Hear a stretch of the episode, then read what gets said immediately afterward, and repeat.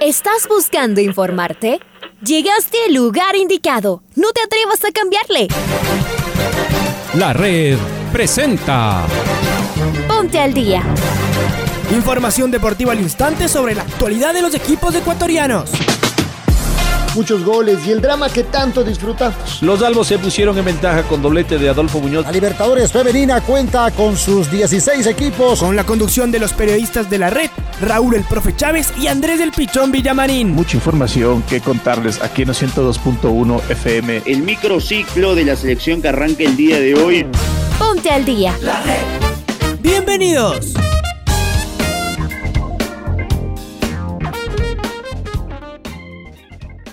Amigas, hola, hola, ¿qué tal? ¿Cómo les va? ¿Cómo están? Tengan ustedes un cordial y afectuoso saludo. Amaneció frío en Quito, ¿ah? En realidad, el día de ayer hizo muchísimo frío en la capital de todos los ecuatorianos y a la noche, de igual forma, hoy hemos amanecido con una temperatura realmente baja. Les saluda Andrés Villamarín Espinel. Esta oportunidad no me acompañará Raulito Chávez, quien se encuentra con... Eh, eh, unos días de, vacaciones y de igual manera está en control máster Paola Yambay. Así que de inmediato y sin perder tiempo vamos a ir con los titulares. El presidente de la Liga Pro explicó la situación de los árbitros.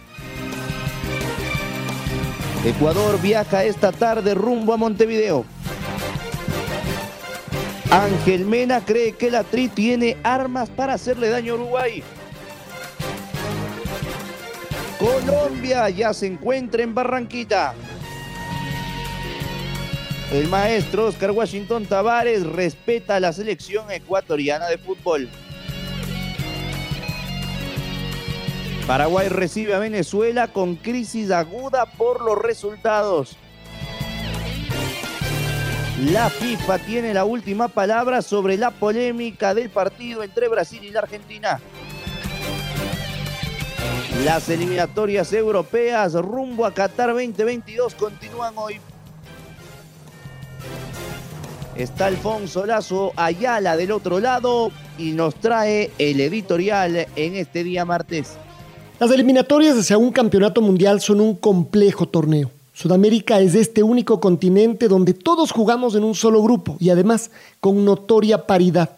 Tal vez solo Brasil en la mayoría de veces nos saca un par de peldaños y a veces Argentina, pero para el resto será ganar y perder, al menos desde que el sistema todos contra todos se implementó de este lado del mundo.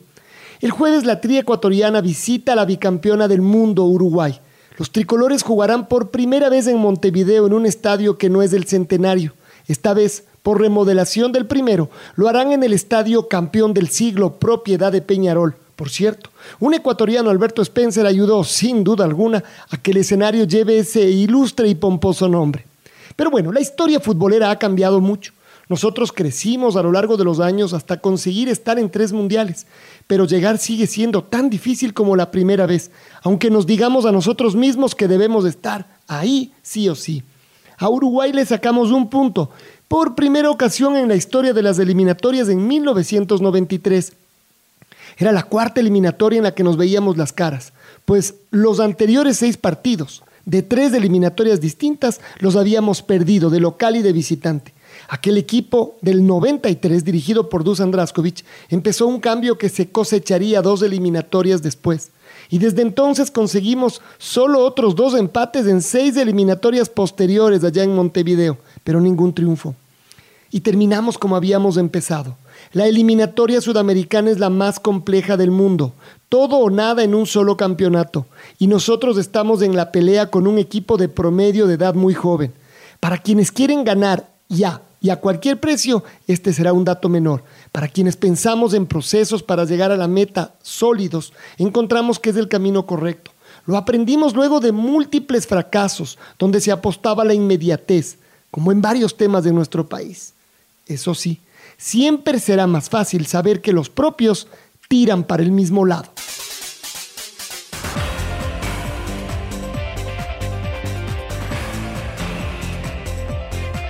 Escuchábamos a Alfonso Lazo Ayala con el editorial del día, pero vamos a arrancar con los árbitros, ¿ah? porque mediante un comunicado publicado en forma de video, el presidente de la Liga Pro, Miguel Ángel Loor, dio a conocer una nueva paralización de las actividades por parte de los árbitros. En este caso, Loor reveló que existe una deuda, pero que no tienen recursos para solventarla.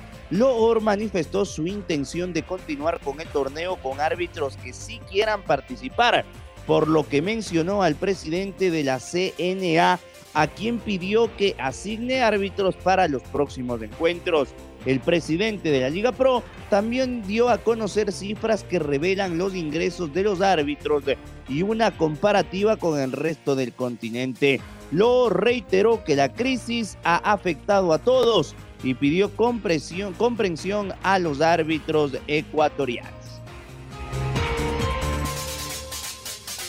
Ahora sí, nos vamos a meter de lleno en eliminatorias porque la selección ecuatoriana de fútbol empezó el día de ayer su operativo Uruguay. La tricolor para enfrentar al plantel charrúa no podrá contar por suspensión con el volante Junior Sornosa tampoco podrá estar el arquero Hernán Galíndez que salió lesionado en el encuentro jugado el pasado domingo. El partido por las eliminatorias frente a Uruguay será este jueves de la selección nacional. Tiene en la tabla de posiciones 13 puntos y sigue en la tercera casilla. Está Pablito King del otro lado que nos amplía en información. Hola Pablo, ¿cómo te va? Hola, ¿qué tal? ¿Cómo les va, compañeros, amigos del Noticiero al Día? ¿Cómo están? Aquí estamos ya para llevar la información de la selección ecuatoriana de fútbol. La tricolor este día martes viajará hasta la República Oriental del Uruguay para buscar lo que sería la primera victoria en la historia de los enfrentamientos entre uruguayos y ecuatorianos jugando eliminatorias en Montevideo. Va en busca de la primera victoria. Los números marcan 10 partidos jugados siete triunfos para la selección uruguaya y tres empates. El equipo tricolor en las eliminatorias americanas para el Mundial de Qatar 2022 tiene 13 puntos en la tabla y buscará sumar en Uruguay para mantenerse en zona de clasificación. El arquero del Olveo de Rebamba, José Gabriel Ceballos, se incorporó al trabajo de la tricolor y empezó a trabajar en la selección ecuatoriana de fútbol dejaron la concentración del equipo tricolor. El arquero Hernán Galíndez que salió lesionado en el compromiso frente a la selección chilena y también Junior Sornosa que salió expulsado en el partido jugado contra el cuadro araucano. La selección antes del viaje obviamente pues va a realizar el último entrenamiento en la casa de la selección y luego el plantel va a quedar totalmente concentrado obviamente para el partido contra el cuadro charrúa es lo que tenemos en cuanto a la información de la selección ecuatoriana de fútbol. Muy buenos días amigos y amigas de la red. Buenos días, eh, Pablito. En un ratito nos volvemos a sumar para poder eh, seguir con información deportiva en la primera luz de la red. Vamos a escuchar a Ángel Mena, que habló en conferencia de prensa sobre algunos temas de esta parte que la hemos separado el eh, jugador que milita en el fútbol mexicano habla sobre el momento que tiene su equipo y la selección ecuatoriana de fútbol, evidentemente. En lo personal, estos dos partidos nos deja, nos deja un buen sabor, ya lo dije hace un momento, de seis puntos ante, ante dos selecciones muy complicadas, eh, como el caso de Paraguay defensivamente, un rival difícil y Chile ni que se diga, ¿no? Una selección que es de las mejores de América, con una generación que se conoce hace mucho tiempo, que ha ganado dos Copa América, yo creo que tiene más mérito todavía. Eh, por ahí se le da, eh, quizás se menosprecia un poco eh, por el hecho de haber jugado en la localía, ¿no? Dos partidos seguidos, pero yo creo que ante rivales complicados como lo fueron, yo creo que cuatro puntos a estas alturas no, nos viene bien. Nosotros pensamos únicamente en el funcionamiento que, que podemos tener, que tiene que ser sólido, compacto y, en el momento que tengamos la pelota también agresivo para poder hacer daño.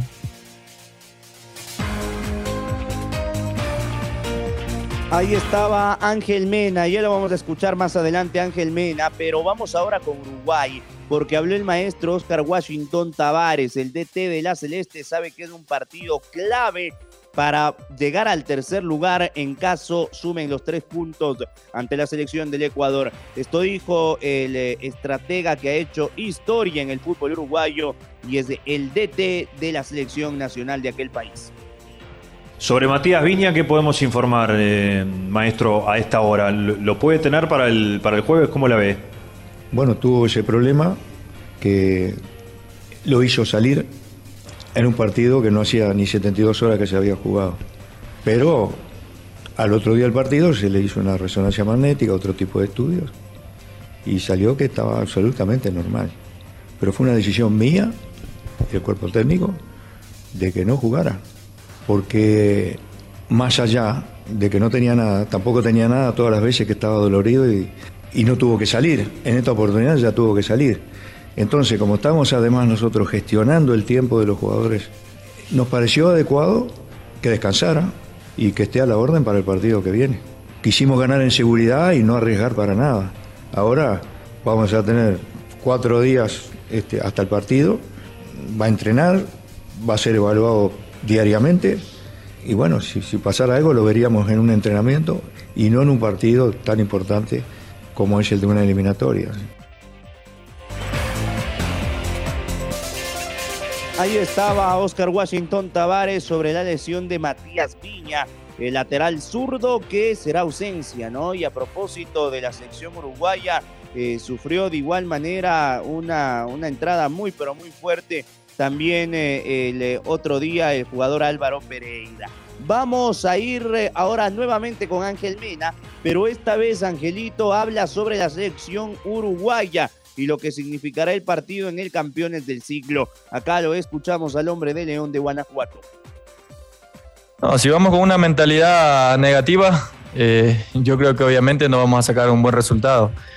Ecuador ha demostrado que es una selección que, que sí se le hace frente a, a las mejores selecciones de, de, Sudamérica, eh, como ha quedado demostrado en el caso de Copa América ante Brasil, ante Colombia, Perú, rivales muy complicados y en esta propia eliminatoria que ha podido jugar de igual a igual con cualquier selección, entonces yo creo que eso nos deja, nos deja un buen sabor. Eh, obviamente el partido con Uruguay va a ser difícil, sabemos que es en su cancha donde ellos van a querer eh, eh, atropellarnos de entrada, pero Ecuador yo creo que está preparado, ha ido mejorando mucho, tiene solidez defensivamente y tiene jugadores de mucho talento de mitad de cancha para adelante y, de velocidad que puede obviamente hacer mucho daño también. Así que en ese sentido nos quedamos, eh, eh, la verdad, muy tranquilos porque sabemos que tenemos armas para poderle hacer daño a Uruguay.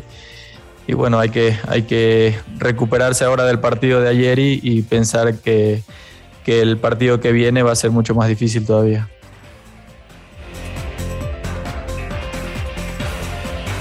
Este jueves Uruguay recibirá a Ecuador en la novena fecha de las eliminatorias rumbo a Qatar 2022. El partido se juega a las 17 horas con 30 en la cancha de Peñarol. Escuchemos parte del informe que entregó Rodrigo Vázquez, periodista de Radio Sport 890 de Uruguay, al programa Jornadas Deportivas el partido del jueves es un partido bisagra y yo creo que así lo toma tanto Ecuador como Uruguay. Ecuador con tres unidades, Uruguay con 12. El que gane va a quedar en el tercer lugar. Si gana Ecuador se, va a mantener, dependiendo obviamente de lo que pase con el fallo del partido Argentina-Brasil. Incluso Ecuador tiene la, posibilidad de eh, terminar esta triple fecha siendo eh, segundo a la tabla de posiciones, esperando también lo que pase con el partido de Argentina. Uruguay, la gran posibilidad que de ganarle a, Ecuador pueda quedar en la tercera ubicación. Eh, Uruguay sabe que es un partido complicado, de hecho los partidos contra Ecuador por lo general suelen ser complicados, eh, y bueno, acá Uruguay no trata de, subestimar a nadie ni mucho menos, más allá, eh, por ejemplo, te pongo el, caso de, Bolivia en la, en la, jornada de ayer. Uruguay sabía que era un partido dentro de todo accesible, pero en ningún momento salió a, a subestimarlo. Uruguay en los últimos tiempos se ha caracterizado por no subestimar rivales, más allá de las dificultades que puedan presentar.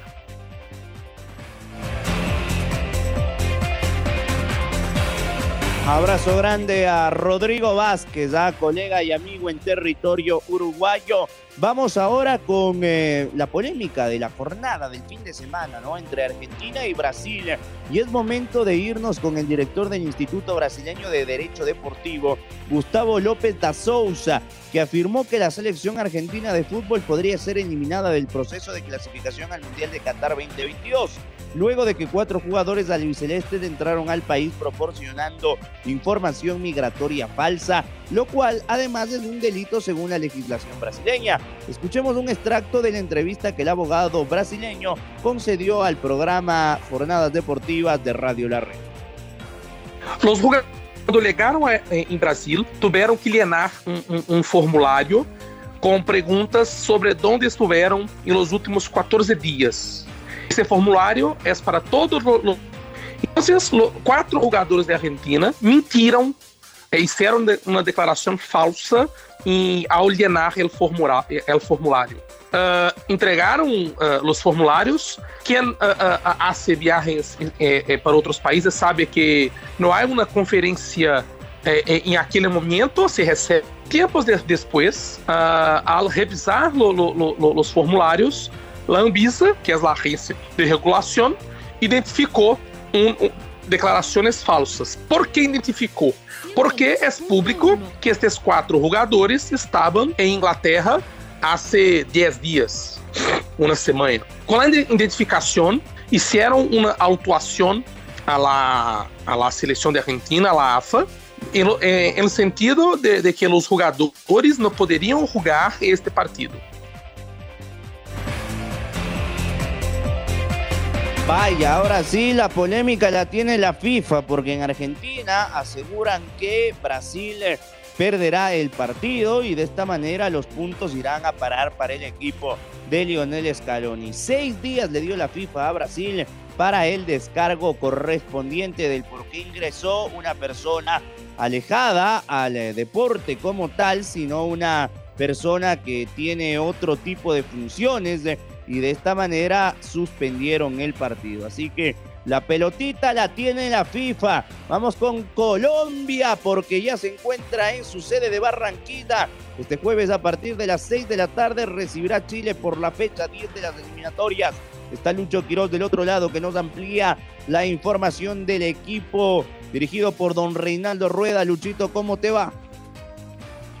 ¿Qué tal compañeros? ¿Cómo les va? Un gusto saludarles. La selección colombiana de fútbol ya se encuentra en Barranquilla para recibir este día jueves a partir de las 18 horas a su similar de Chile en el Estadio Metropolitano. El profesor Reinaldo Rueda no podrá contar con Davison Sánchez que está suspendido y además fue desafectado de la selección para que se vaya ya a su equipo en Inglaterra. Es un dolor de cabeza lo que tiene que pasar el estratega ya que no tiene muchas variantes en la zona central. Hay que decir también que tuvo un problema al salir de Paraguay la aeronave que lo trasladaba directamente a Barranquilla sufrió un desperfecto, así que tuvieron que esperar unas horas allí en el aeropuerto para que pueda despegar la aeronave. Pero ya se encuentran bien, se encuentran tranquilos en Barranquilla, esperando nada más la hora de este compromiso. Un abrazo compañeros. Otro abrazo, Luchito. Ahí estaba esta odisea de los colombianos en dejar el aeropuerto de Paraguay se demoraron y generó mucha inconformidad en los futbolistas. Y vámonos hasta Paraguay, porque la albirroja afronta una crisis de resultados que lo tienen por ahora fuera del Mundial de Qatar. En la gestión del presidente de la Asociación Paraguaya, Robert Harrison, solamente han conseguido un poco más del 30% de los puntos disputados y en el lapso de cinco años han pasado por el banquillo ya cinco entrenadores. ¿Está Freddy Pasquel? Sí, señor, lo tenemos a Freddy Pasquel. ¿Cómo te va, mi estimado Freddy? Un abrazo.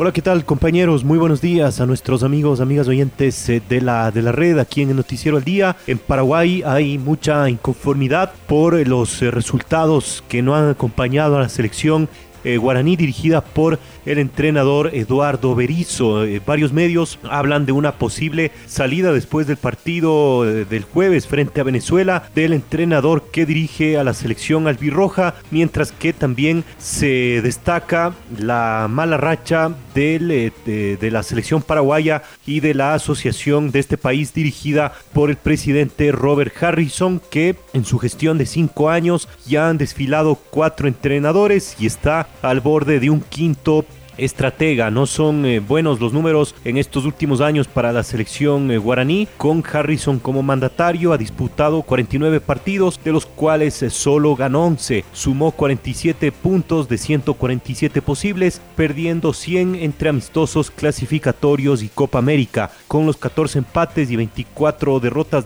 restantes, la efectividad es muy baja, cerca 32%. Incluye esto, los periodos de Ramón Ángel Díaz, Francisco El Chiquiarce, Gustavo Morinigo, Juan Carlos Osorio y Eduardo Berizo, quien este último entrenador acumula 27 partidos con solamente 6 triunfos ante Guatemala, Jordania, Bulgaria, Venezuela, Bolivia y Chile. Así que las cosas están eh, complicadas en Paraguay. Se habla de una posible eh, salida del entrenador Berizo. Recordemos que los guaraníes enfrentan a, a, Venezuela el día jueves nuevamente en el Estadio Defensores del Chaco. Esta información entonces, compañeros, vuelvo con ustedes.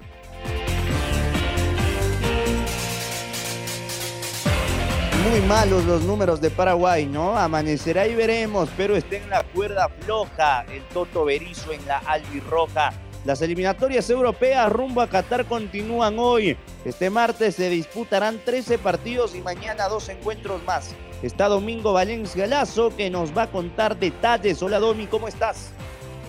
Hola compañeros, ¿cómo les va? Hoy a las 11 de la mañana, Portugal, sin Cristiano Ronaldo que está suspendido, visita a Azerbaiyán por la sexta fecha del Grupo A de las eliminatorias europeas rumbo a Qatar. El resto de encuentros se jugarán a las 13.45 hora de Ecuador.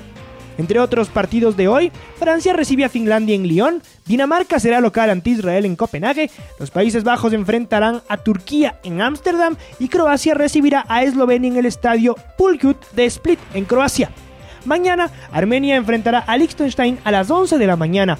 Todos los otros partidos se disputarán a las 13.45.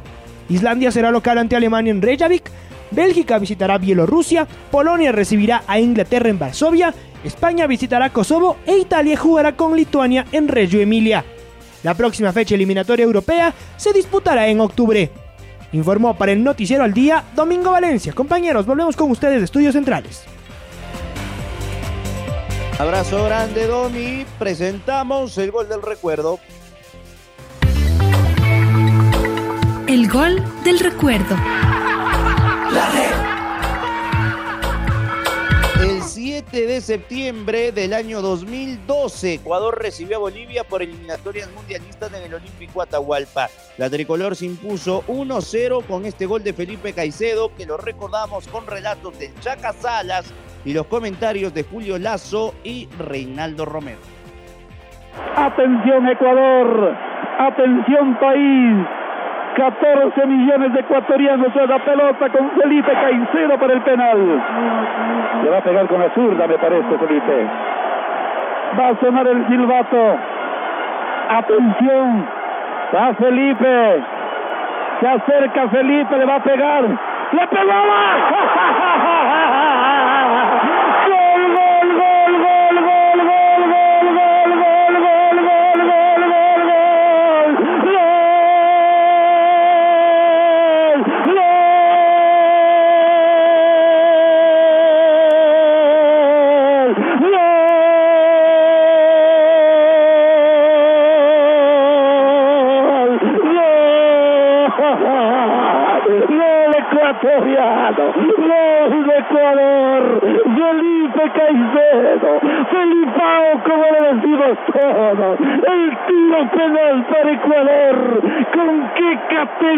Felipe, para mandar la pelota al fondo, al fondo de la escuela, y esta, esta es mi tierra linda, mi tierra linda el Ecuador, que tiene a Felipe Caicedo, y que anota el gol de penal al Minuto 29 de este segundo tiempo. ¡Qué sufrimiento! ¡Qué alegría a la vez!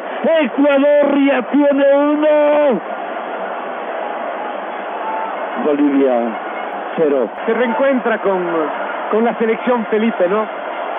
Qué gol esperado el de Felipe Caicedo por tantas cosas. Una revancha personal, pero ante todo una alegría inmensa.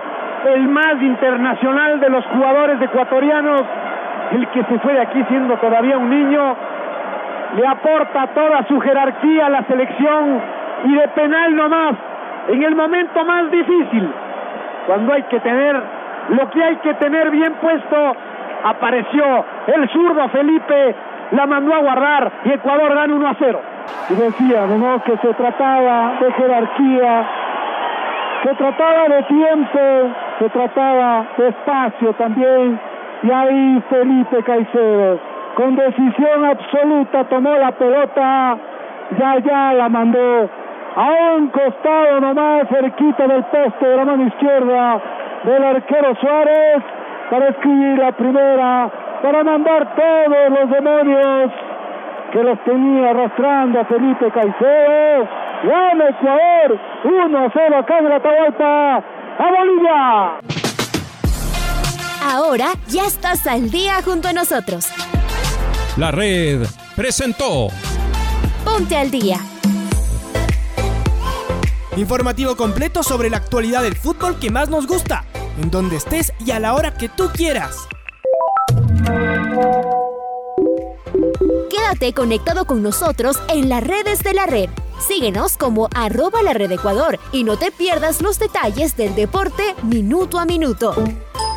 Escúchanos en vivo en TuneIn y en los 102.1 FM en Quito. ¡Te esperamos!